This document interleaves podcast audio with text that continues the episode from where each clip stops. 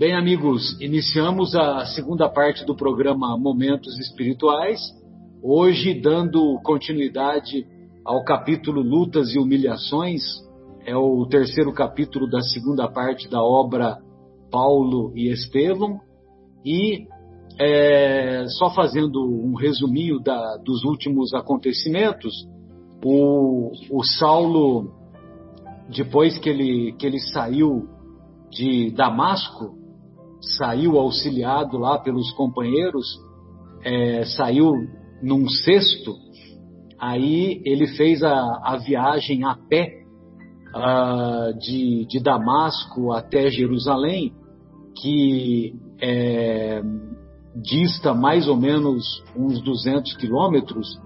É, então, imaginem vocês, né, 200 quilômetros a pé. E ele, e ele na metade do caminho, ele teria que passar pela região ali do, do lago do Tiberíades, pela região da Galileia, pela região onde, onde, onde ocorreram os principais acontecimentos da passagem do mestre. E lá ele teve, ele se encontrou com Levi, né, que é o evangelista Mateus. Ele também foi a Magdala e se encontrou com Maria Madalena. Enfim, ele coletou informações importantes e essas informações ele foi acumulando porque ele tensionava é, escrever o evangelho dele.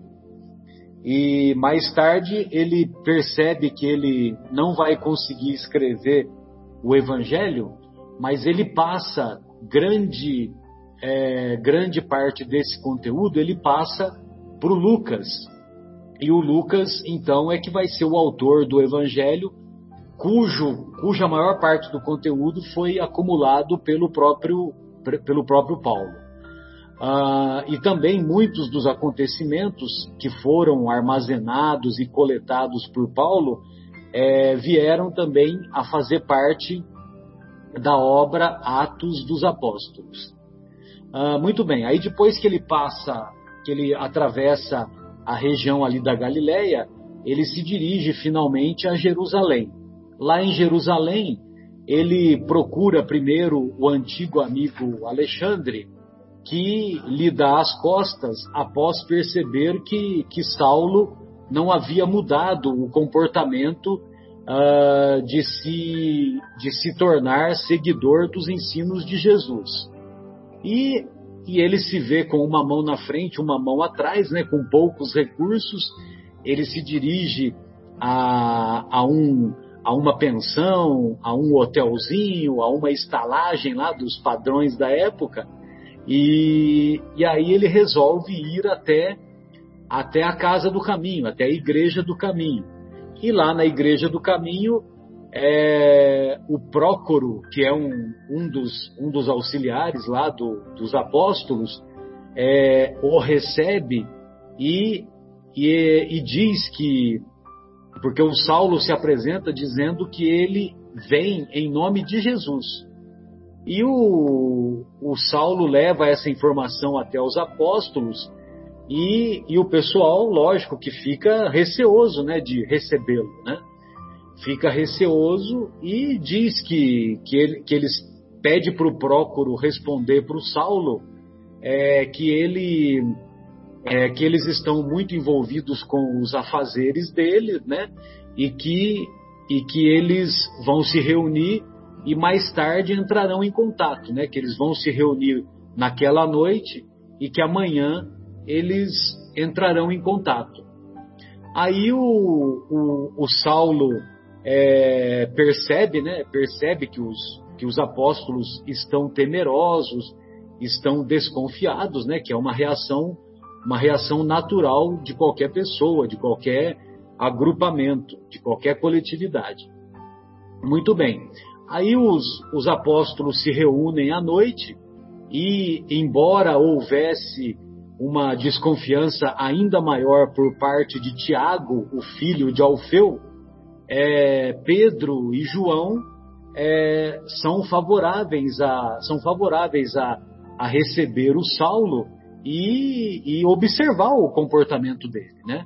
Se ele realmente é, estivesse procurando a igreja do caminho em nome de Jesus, ele saberia aguardar, ele saberia conter a ansiedade e aguardar os demais acontecimentos.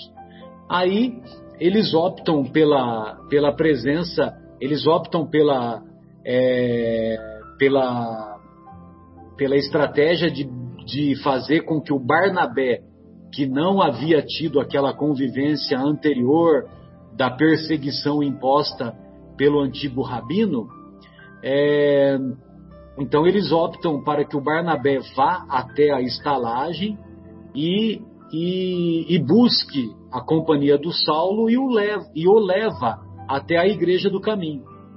Muito bem, aí chegando lá na igreja do caminho, é, todos percebem, todos percebem que realmente o Saulo se encontra modificado e se encontra numa posição de humildade, mas antes dessa dessa dessa posição de perceberem essa posição de humildade, eu até separei aqui é, o, aquilo que o, o como que se dá esse encontro com os antigos apóstolos, né? Então, logo que ele entra na igreja do caminho, é, ele diz assim: o, o Pedro diz para Saulo, irmão Saulo, disse Pedro comovido, Jesus quer que sejas bem-vindo a esta casa. Assim seja, responde o Saulo, de olhos úmidos, emocionado. Timão, que é um, que é um dos colaboradores, abraçou-o com palavras afetuosas em lugar de João, porque João tinha ido para Jope desenvolver outras atividades.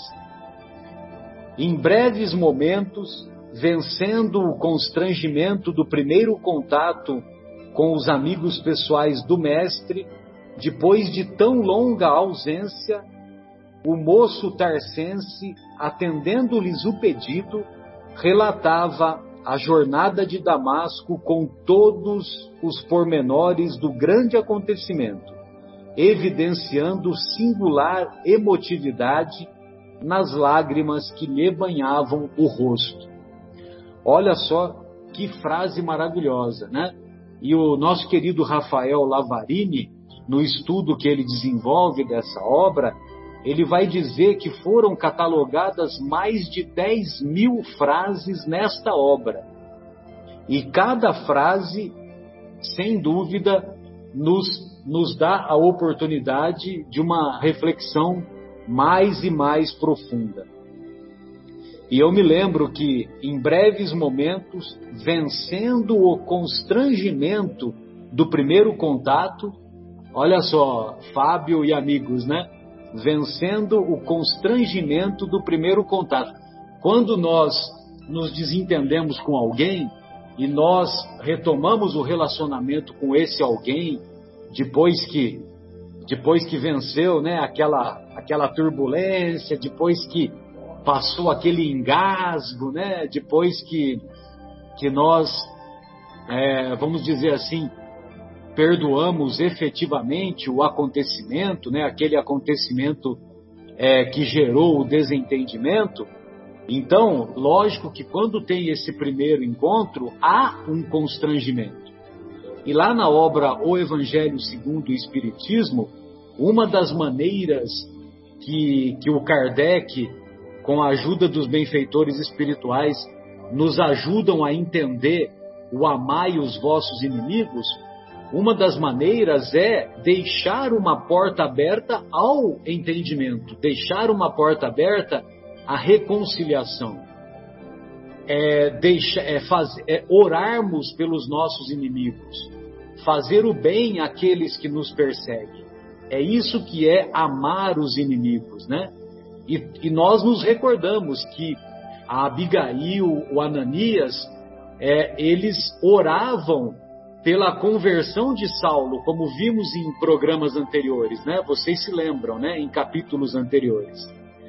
E Então, esse vencendo o constrangimento do primeiro contato também me remete àquela obra Nosso Lar, quando, quando o André Luiz se encontra com o Silveira. O Silveira é, era um trabalhador que fazia, era um trabalhador muito dedicado do grupo dos samaritanos. Os samaritanos eles recolhiam espíritos lá no, no umbral, recolhiam e levavam para as câmaras de retificação e muitos desses espíritos encontravam-se em situação em situação lamentável, né? Tanto é, do ponto de vista espiritual quanto do ponto de vista psicológico, né? Estavam é, em situação lamentável. E, e aí a Narcisa, ele, o André Luiz conta para Narcisa que o Silveira, que a família do André Luiz, principalmente o, o pai dele e com o apoio dele, André Luiz, é, prejudicaram o, o Silveira, fazendo com que uma dívida que o Silveira não pudera solver com o pai, é, porque ele, ele havia ficado doente quando estava encarnado, então o pai não quis saber da doença, mesmo, mesmo a esposa dele é, tendo é, tendo, ir, é, tendo ido até a casa dele para pedir, para interceder para que a, a, esposa do, do pai do André Luiz é, intercedesse para que o pai do André Luiz não executasse a dívida. Só que o pai do André Luiz foi inflexível e com a ajuda do André Luiz, né? Porque o André Luiz falou: não, manda bala, pai. Se a lei fala que é para colocar para correr, né? Para correr, já que ele não pagou a dívida, então é, faz isso. E aí o, o pai então executa a dívida e a família tem que sair da casa, tem que retirar os pertences, inclusive o piano, né? Que eles tanto gostavam, e eles têm que, que abandonar a casa porque eles não foram, não tiveram a possibilidade de pagar a dívida, é, principalmente porque o, o, o, dono da casa, é, o chefe da família, melhor dizendo, que era o Silveira, havia ficado doente. Mas o Silveira se encontra com o André Luiz lá no mundo espiritual e a Narcisa pergunta pro, pro, pro André, ou melhor, o André reconhece o Silveira e, e ele conta o caso para Narcisa. Aí a Narcisa fala para ele: E você aproveitou a oportunidade? Mas qual oportunidade? A oportunidade de ir lá e pedir perdão. Aí o André Luiz, com aquele constrangimento que caracteriza, né, que nos caracteriza quando, quando estamos nessa situação embaraçosa, né, que nós que nós erramos e temos que pedir perdão, então imagina, né? Nós temos que vencer o nosso orgulho. Mas o André Luiz consegue vencer o orgulho, vai até o Silveira e pede desculpas pelo acontecido, né? E evidentemente que o, que o Silveira, já uma pessoa muito mais espiritualizada, muito mais é, evangelizada, ele, ele, ele até diz assim pro, pro, pro André: Que é isso, André? Fique tranquilo.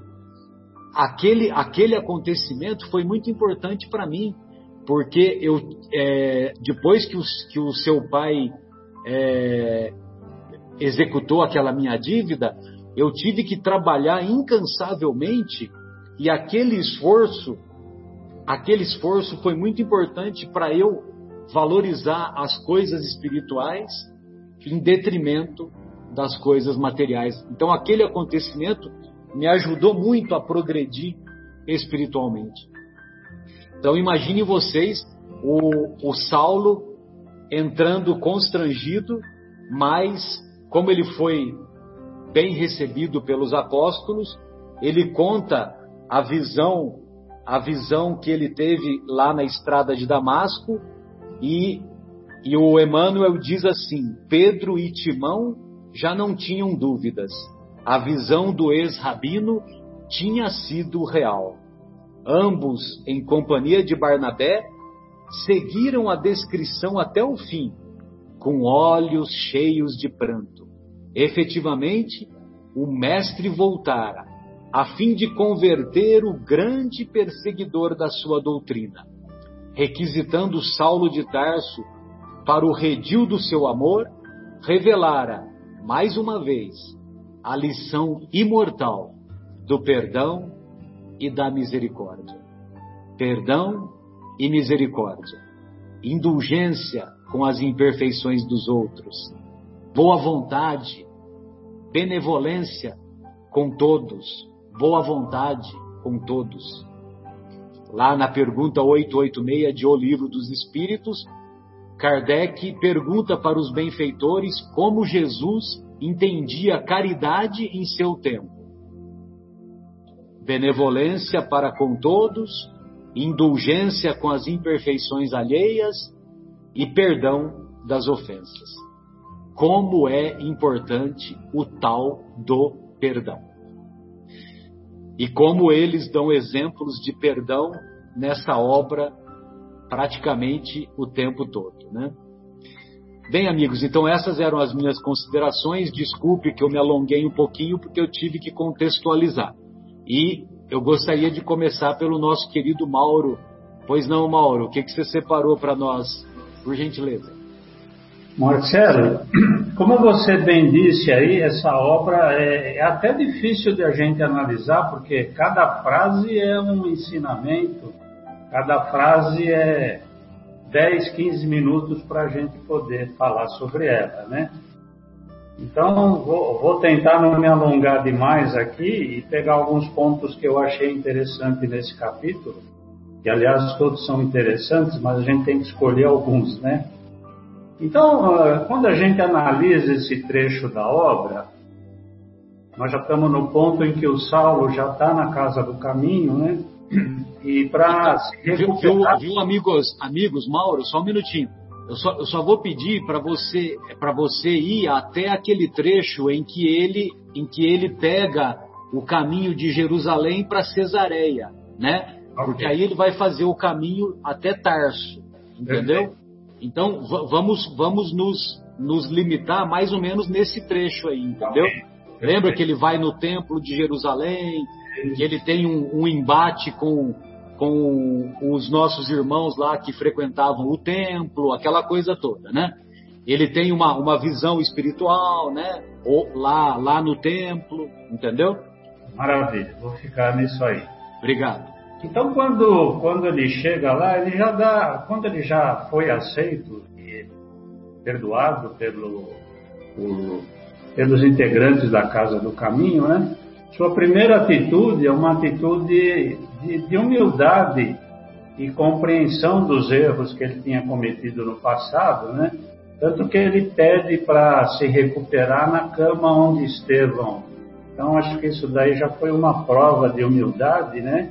E de reconhecimento de todo o mal que ele tinha causado para os trabalhadores do, pelos trabalhadores da causa de Cristo, né?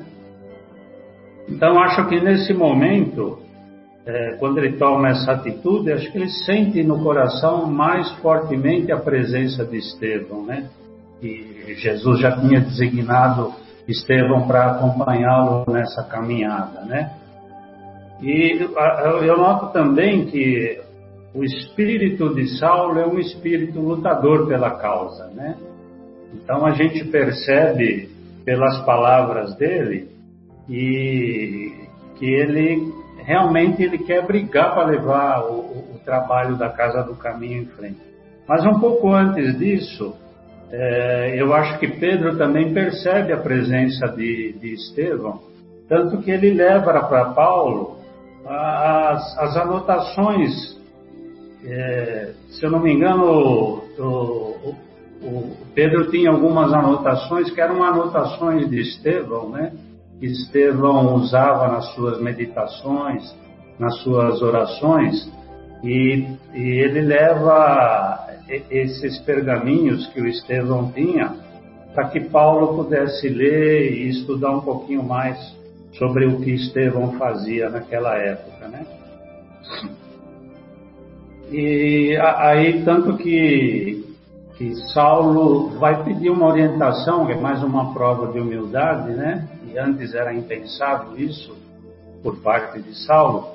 Ele vai pedir uma orientação para Pedro, o que ele deveria fazer para executar o seu projeto e levar a palavra de Cristo ao mundo. E Pedro lhe diz isso: Olha, Saulo, é, eu acho que você tem que fazer o seguinte. Primeiro, você tem que ir embora de Jerusalém. Você não pode ficar aqui. Porque se você ficar aqui, você vai ser perseguido pelos sacerdotes, que eram seus antigos aliados. E mesmo você, mesmo os simpatizantes da Igreja do Cristo hoje, é, vão se lembrar do teu passado, que foi um passado bastante é, negro, digamos assim, né? E esses, esses simpatizantes de hoje da igreja vão atrapalhar o seu trabalho, porque eles ainda não conseguiram ter o perdão é, dentro do seu coração. Então, Pedro diz que ele não deve permanecer em Jerusalém, porque ele vai ter muitas, é, como diria assim, ele vai ter grandes problemas para levar sua causa à frente e ele vai ter grandes exasperações na sua jornada, né? E aí ele, eh, Saulo vai se recuperando e enquanto ele está na casa se recuperando, ele vai assistir às preleções de Pedro, às preleções de Tiago, e ele percebe que, que o Tiago ainda tem as convicções do faraisismo ligadas, as convicções está muito arraigado às leis mosaicas, né? E que os ensinamentos de Jesus são relegados a um segundo plano.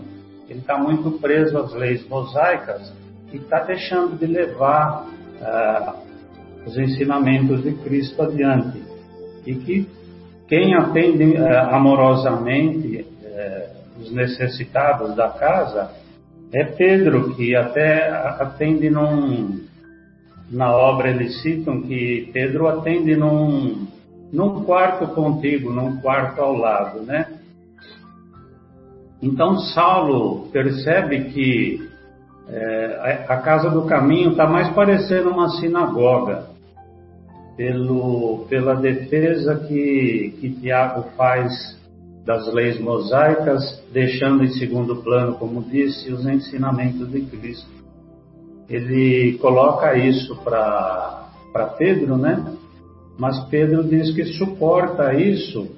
Já tinha até discutido com João sobre essa forma de agir de, de Tiago, mas que no fundo isso até ajudava, porque como, como ele defendia algumas causas do faraizismo, ele acabava tendo uma certa proteção é, quanto às perseguições dos judeus da época, né? Que poderia, de certa forma, atrapalhar a consecução dos trabalhos da Casa do Caminho. Então, mas que Tiago, apesar de, de batalhar pelas causas judaicas ainda, né? ele ainda é, ele era muito zeloso e leal aos trabalhos da casa, né? Então, por isso que eles deixavam o Tiago seguir por esse caminho, né?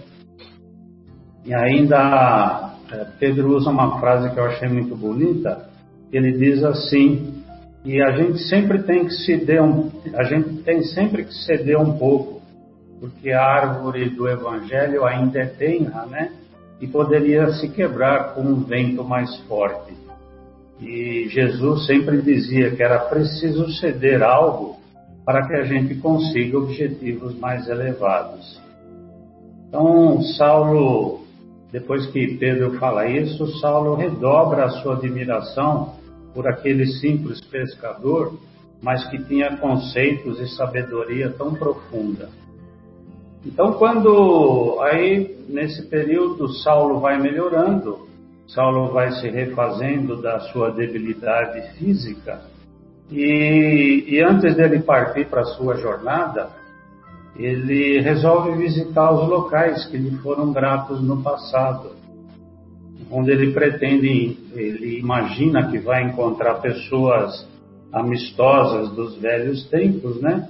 E ao encontrar essas pessoas na sua saída da casa do caminho, no seu passeio, digamos assim, ele percebe que ele é tratado muito ironicamente pelos seus ex-companheiros e ainda ele tem a, tem a percepção que as pessoas o julgam dementado, né? Então, é, ele percebe isso e ele sente vontade de. Ele, ele, é, ele é uma pessoa impetuosa e ele sente vontade de mostrar para as pessoas que ele, apesar de estar convertido, ele estava convertido porque ele tinha a convicção de que os ensinamentos do Cristo eram verdadeiros, né? Então ele sobe lá, o livro cita isso, que ele sobe num, num estrado e começa a falar de Cristo, e aí tem um debate muito acirrado, e ele diz que as pessoas eram hipócritas porque ele sabia, ele já tinha vivido naquele ambiente e ele sabia a forma com que os, seus antigos amigos pensavam. E, mas, mas cria uma certa tribulação e ele resolve se afastar. Ele se afasta e quando ele está quando ele está saindo ele se sente atraído para visitar o templo para recordar a sua juventude para ver os locais que ele tinha tinha passado em tempos atrás ele resolve ir ao templo ao templo e aí ele tem a ele volta a ter a percepção de tudo que ele causou para Estevão, todo o sofrimento que ele causou. E aí ele se coloca na seguinte situação: ele pensa assim, poxa vida, se Estevão foi tão bravo, lutou tanto pelo Evangelho, por que eu não poderei fazer o mesmo? Eu vou, eu vou, entre aspas, levantar essa espada e vou lutar todos, todos contra, contra todos que são contrários a doutrina do Cristo. Eu vou, vou mostrar como Estevão mostrou que esse é o caminho, que Jesus estava certo. E nesse momento ele solicita a, a inspiração, faz uma prece a Cristo para que ele oriente qual é o, o melhor caminho que ele deve tomar, né? E nesse momento ele percebe é, um vulto a seu lado lhe orientando, falou, não, Saulo, realmente você, para levar o trabalho adiante, você tem que começar por outro local. Você não pode ficar aqui em Jerusalém. Ele volta para a casa do caminho e, e fala para Pedro o, o, que tinha acontecido, né? Dessa, dessa observação que essa entidade espiritual lhe deu. Mas ele ainda é, é, é teimoso, Saulo é teimoso, né? Ele acha que o caminho que ele tem que seguir é lutar bravamente como como Saulo, como Estevão lutou, tanto que se martirizou em defesa do Cristo. Ele estava disposto também a se martirizar, mas que ele queria empunhar essa, essa bandeira, ele tinha que lutar pelo cristianismo nascente, né? Mas novamente Pedro retruca com firmeza que esse não é o caminho que ele tinha que seguir, porque a inquietação poderia levá-lo a caminhos perigosos e atrapalhar todo, todo o trabalho que tinha sido feito até o momento. E ele, inclusive, até cita o infortúnio que, que aconteceu com Judas, né?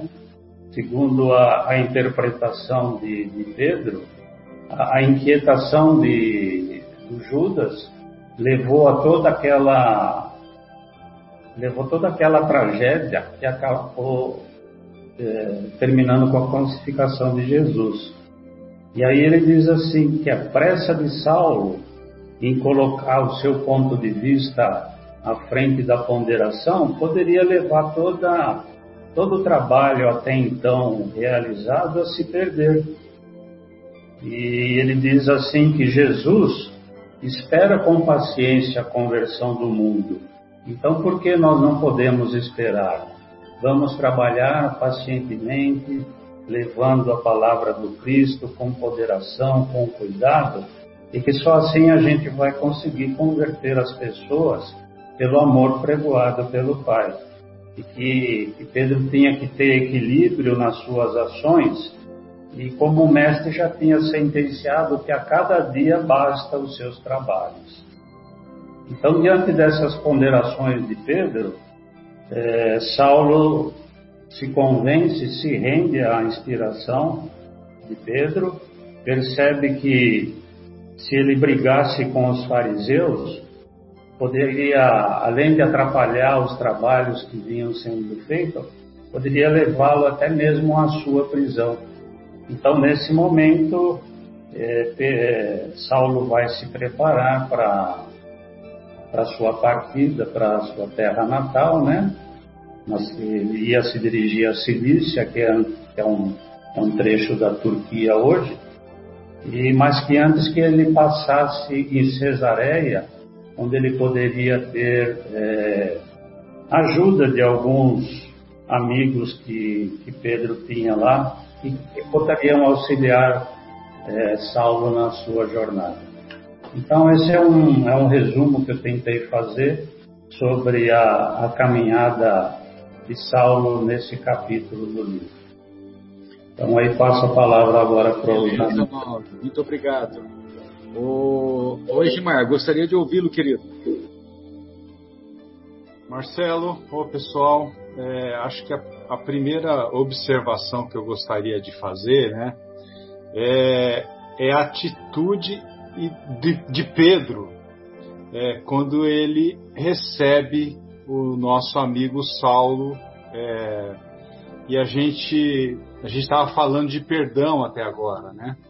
Agora vocês imaginem é, a gente se colocar na pele de Pedro e encontrar de frente um o primeiro e grande perseguidor implacável e acolhê-lo da forma como Pedro acolheu.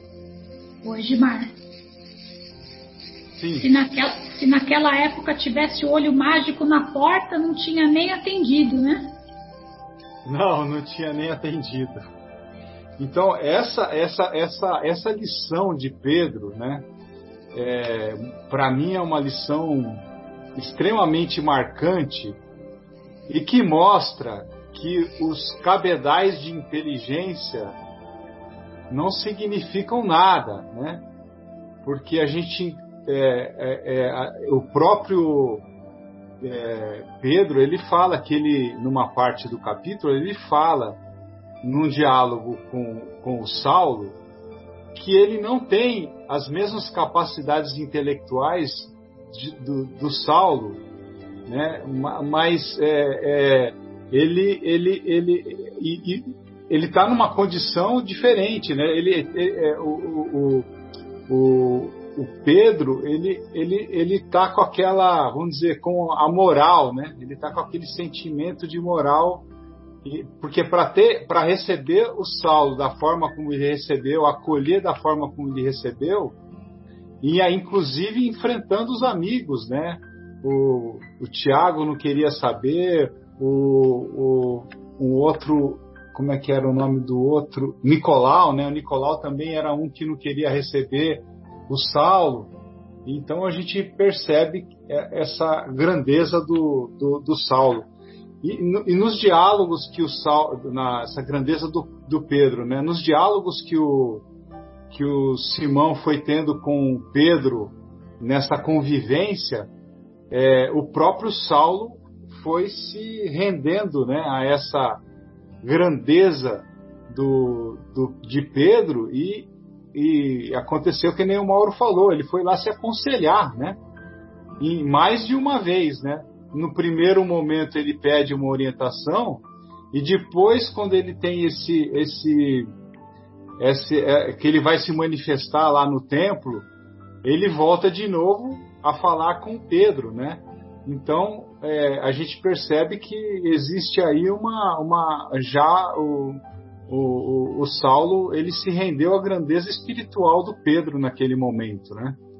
Então é, eu tinha separado aqui um outro ponto é, que também me marcou bastante, é, que quando o, o, o, o, Saulo ele fala é necessito entrar numa fase ativa de trabalho com que possa desfalecer desfazer meu passado culposo é verdade que fiz todo o mal à igreja de Jesus em Jerusalém mas se a misericórdia de Jesus dilatar minha permanência no mundo, empregarei o tempo em estender esta casa de amor e paz a outros lugares da terra. Quando Simão, né, replica, né, responde para ele, certo de que o Messias renovará tuas forças, de modo a poderes atender a tão nobre cometimento na época oportuna. Então, é, é, eram essas as. E assim as, ele fez, né? E assim ele fez. Ele incrível, deu. incrível. A, a, a, a, gente percebe que o, o, o Saulo era como, é como um cavalo é, não domado, que está tá começando a ser domado ali, e de vez em quando ele tem aqueles ímpetos, né? De. de, de não, não, peraí que eu tenho que defender, eu tenho que colocar ponto a ponto. E aí quando ele, ele, quando vão colocando, vão ponderando, né? Primeiro essa, essa aparição foi Estevão, né? Que apareceu para ele na, na prece de Jesus, que ele fez a Jesus ou não? Ou não está claro? Eu não lembro. Vocês lembram? Em qual situação, Edmar? Quando, quando Saulo é, ele, ele faz aquela, é, ele vai no templo e ele tem aquele debate. Né? Sim, sim, foi o Estevão. Foi, o Estevão. Foi, foi Estevão que depois ele faz a prece e Estevão é, aparece. É, ou, acon ou e, aconselha, e aconselha ó, cai fora daí. É. E hoje, Mar, ele, ele, ele, ele entra no, no lugar onde o Estevão é, falou as últimas palavras, que ele teve ali a, aquela experiência toda com Abigail e aí fala que ele suplicava naquele momento a inspiração do Cristo dos seus novos caminhos. Olha a prece aí, né? É. Pedi e obtereis. É. é. como sempre, né? Nós estamos aí um tema ligado ao outro, incrível, né? E eu, eu vou ficar por aqui nas minhas, nas minhas considerações aí. Se tiver mais alguma coisa, a gente levanta a mão aí. Perfeito, Gilmar. Oi, Adriana, gostaria de ouvi-la, querida. Ah, eu, eu vou emendar aqui no, no, no, que o Edmar falou, né? Que realmente nesse momento que ele pede né, a inspiração do Cristo, né? É, e aí fala assim, exteriorizando as faculdades espirituais, ou seja, ele estava voltando para dentro dele, né? É, com as experiências do, do, difíceis que ele estava passando naquele momento, né? aí ele observa um vulto luminoso né, que surge ao seu lado. Eu acho que nesse momento o, ele achava que era Jesus, mas na verdade era Estevão, né? E, ele até fala para Pedro, né, que é, Exatamente. Parece que tem um, alguma coisa assim no livro que ele, ele achava que era o próprio Cristo que tinha respondido para ele. Né? Exatamente. E a, as partes que eu peguei aqui, é, quando ele vai e tem todo esse embate, né? Mais uma vez aí fazendo essa pregação, ele já vem de algumas situações que ele estava, é, sabe quando a gente está tá doido para falar alguma coisa, está doido para trabalhar, está com aquele espírito de, de realmente querer positivar as atitudes negativas que ele tinha feito, né? Tinha visto a pregação lá na Igreja do Caminho, que estava totalmente diferente daquela que ele tinha presenciado quando Estevão ainda estava vivo, né? Então ele, ele percebendo que a falta que o Estevão estava fazendo, acho que aquilo ali deu mais força e mais vontade para ele, para ele realmente levar a palavra do Evangelho, custasse o que custasse. Só que ainda tinha dentro dele né, esses impulsos, né? Realmente que fala até que foi que ele falou no impulso, porque estavam ali. É, tratando ele como se fosse um louco, né, um doente. E aí ele tem essa, essa, esse embate justamente e, e se valendo da, da, da reflexão de que se o Estevão passou tudo o que passou e testemunhou Jesus, por que ele deveria fazer diferente, né? E aí o cara que nesse momento aqui, cada vez que eu até brinquei essa semana, não foi nem essa semana, foi acho que semana passada em casa, tinha que resolver uma situação, eu falei assim, ó, se o Simão Pedro tivesse aqui, o cara dá uns bons conselhos, né? É uma pessoa iluminada, pondera com bondade, com misericórdia, não pensando na individualidade dele, né? Mas pensando naquilo que é uma coisa muito mais ampla. Então eu separei aqui algumas frases que realmente tocam a gente e, e que são realmente aquilo que vocês falaram, né? Tem tantas frases aqui que a gente poderia fazer uns papeizinhos amarelos e colar pela casa, na frente do computador, no espelho, no banheiro, para ver se a gente aprende, né? Então, algumas frases do, do Pedro que eu achei muito fortes foram: é, o discípulo nunca poderá ser maior do que o mestre, né? Para a gente lembrar disso, para a gente não querer ser mais do que o nosso mestre. A outra frase que eu marquei aqui que é a melhor posição da vida é a do equilíbrio. Precisa de, será que ele era psicólogo? Fazia alguma terapia? Olha cada cada frase, né? Que quantos anos isso faz e, e, e o ensinamento é eterno, né? Fala que é, que o, a ponderação, né? Ele sabendo o espírito do, do do Saulo, como é que era, ele fala assim: ó, você, sendo do jeito que você é, falando com essa, com essa determinação, você poderia atrair todos, mas nunca poderia convertê-los. Conversão é uma outra coisa. Então, eu acho que é, realmente é isso, né? A gente pode atrair, mas aquele que não tiver realmente preparado não vai continuar a caminhada com a gente. E aí entra em sintonia, né, Adri? Porque ele falou que é, o discípulo não vai ser maior que o mestre, né? O mestre também não converteu todo mundo, né? Então não adianta você querer converter se o mestre ainda não tinha convertido, né? Exatamente, mas olha que, nossa, é, o, o diálogo, cada diálogo dele aqui, cada, cada conselho, cada orientação é de tanta sabedoria que você você procura aqui no, no texto, você fica doido, que tem tanta coisa aqui. E aí ele fala, né, para o Saulo: será que você não vai ser mais feliz do que o Judas? Então, a obra é muito maior. Não caia nas ciladas que estão aparecendo, né? Permanece no teu caminho. Então, essas foram as, as partes que eu peguei, assim, que realmente a hora que ele é, é, Nesse momento, acho que ele converteu o Saulo, porque até então ele já tinha dado esse conselho, mas o Saulo ainda não tinha se convencido, né? Agora, com essa conversa, finalmente ele ouve, interioriza e segue a caminhada dele. É isso aí. É, aderir é diferente de converter, né? Exatamente. Adesão é uma coisa, conversão é outra. Então, quando a gente tiver alguma coisa, vamos pedir para Simão Pedro. Falar, ah, Simão Pedro, vem aqui e ajuda a gente aqui para ter essa ponderação, né? Com amor e sabedoria. Muito bom, André. Maravilha, querida. E aí, Fabinho, gostaria de ouvi-lo, querido. Então, vou falar um pouquinho mais da ponderação de Pedro também. é, eu peguei uma frase aqui que falava assim, ó, os expositores do Evangelho eram mais frequentemente Pedro e Tiago, lá na casa do caminho nova, né, que o Paulo, que o Paulo chegou de volta, sem Estevão. O primeiro falava com profunda prudência,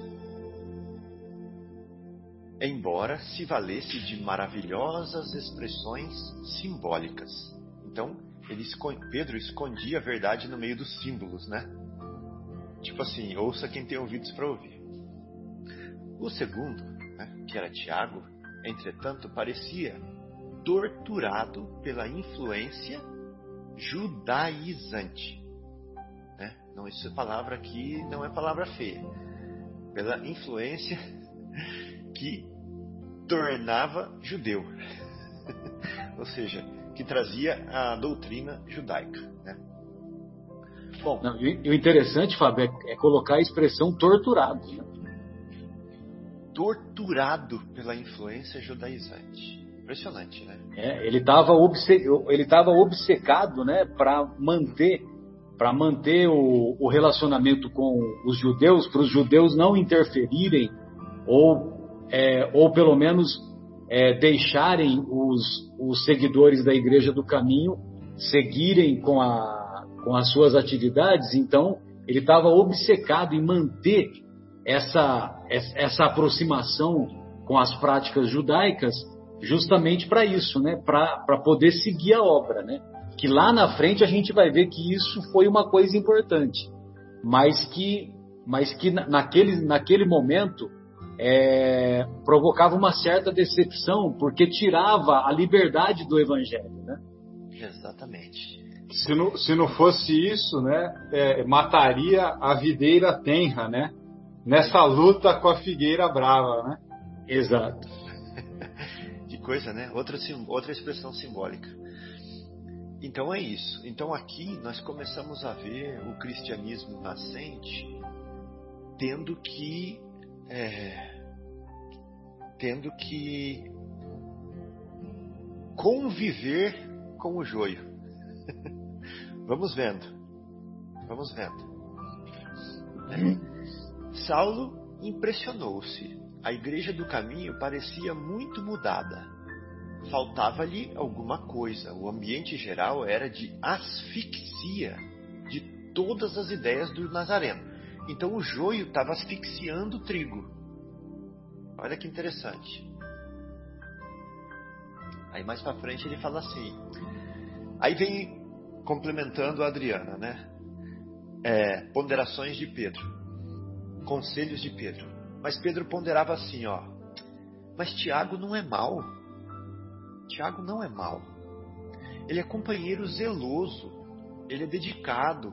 Ele é leal.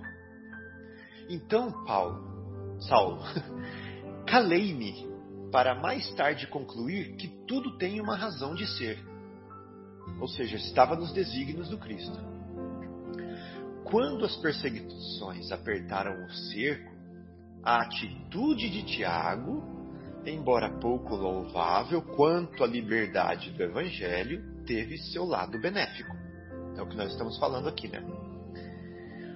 Os delegados mais truculentos, até como o próprio Saulo, quando ele entrou para pegar todo mundo na casa do caminho da primeira vez, que Tiago já prostou de joelho, né? E pegou lá o, é, as, as escrituras. Então, ó, é, os delegados mais truculentos respeitaram-lhe o devocionismo mosaico, não, moisaico, e suas amizades sinceras no judaísmo nos permitiram a manutenção do patrimônio do Cristo. Então, se ele não tivesse cedido, o patrimônio do Cristo teria sido massacrado. Teria sido massacrado.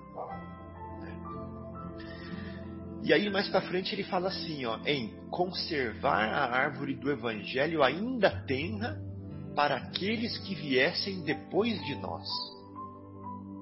É, essa, esse era o intuito. Então nós precisamos proteger essa árvorezinha tenra aqui. Né? Por intermédio de Tiago, o farisaísmo acede em caminhar conosco. O trigo segue na companhia do joio, não arranque o joio. Né? Pois bem, consoante os ensinamentos do Mestre, caminharemos as milhas possíveis, joio e trigo. E julgo mesmo que, se Jesus assim nos ensinou, é porque na marcha temos a oportunidade de ensinar alguma coisa e revelar quem somos.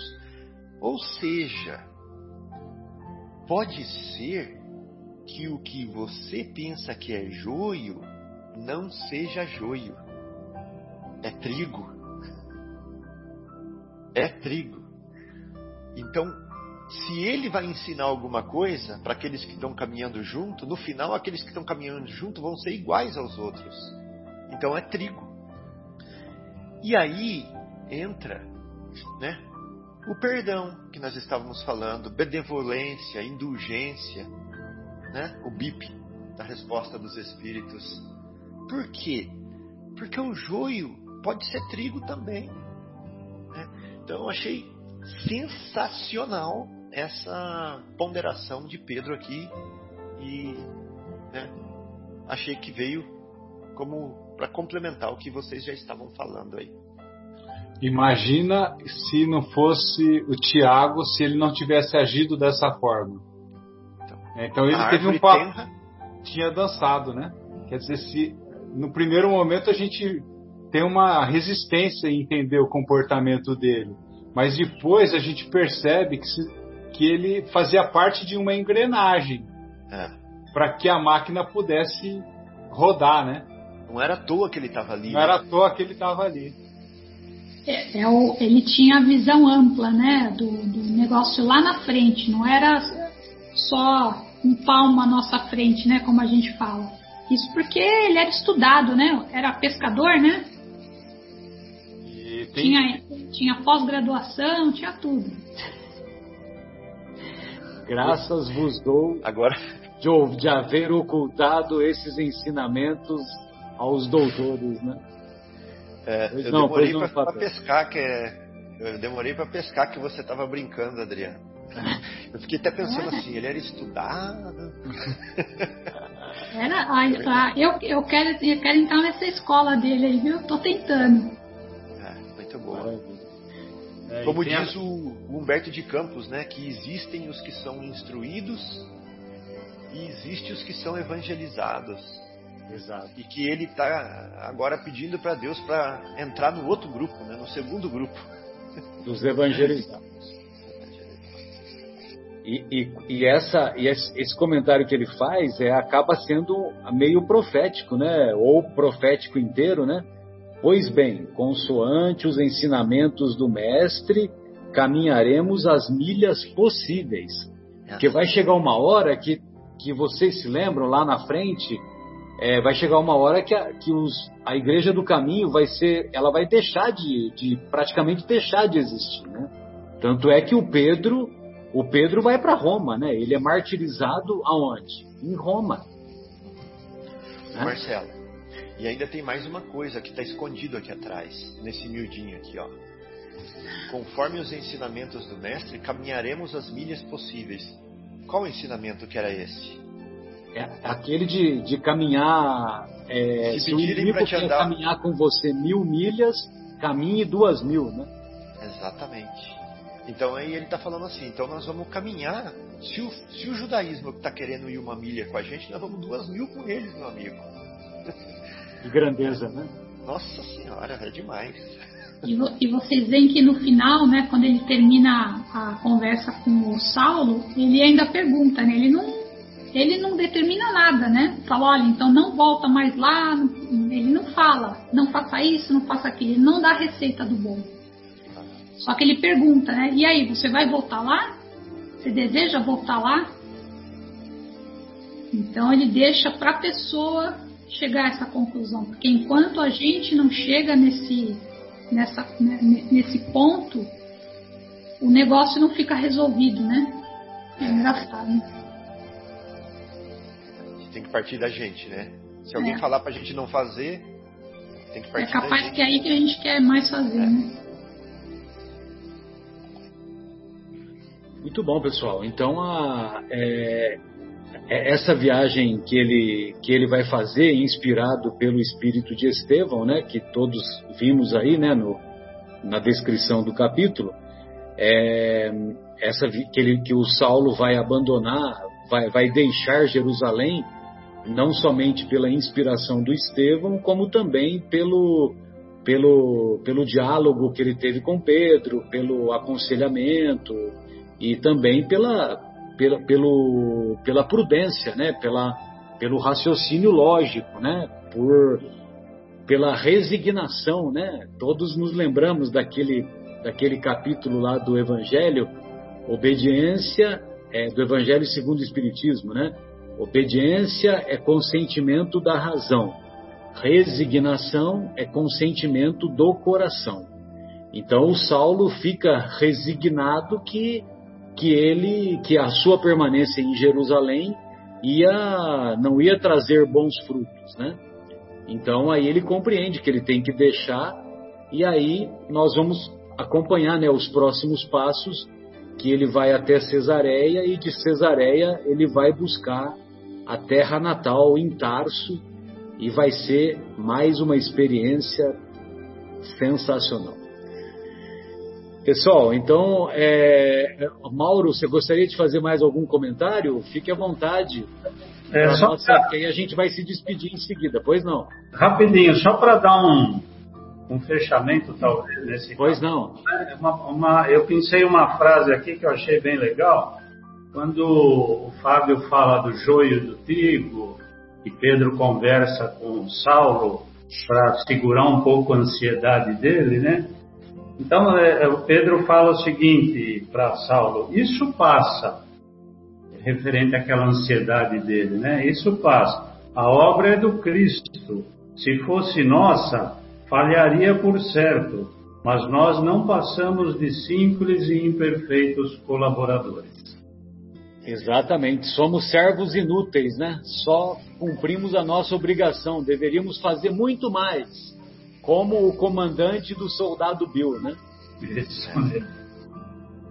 É isso. Muito bom. Bom, pessoal, então é, encerramos o programa Momentos Espirituais desta parte aí do capítulo Lutas e Humilhações e na próxima semana retornaremos com mais reflexões. Um grande abraço a todos. Da, da nossa parte, tchau.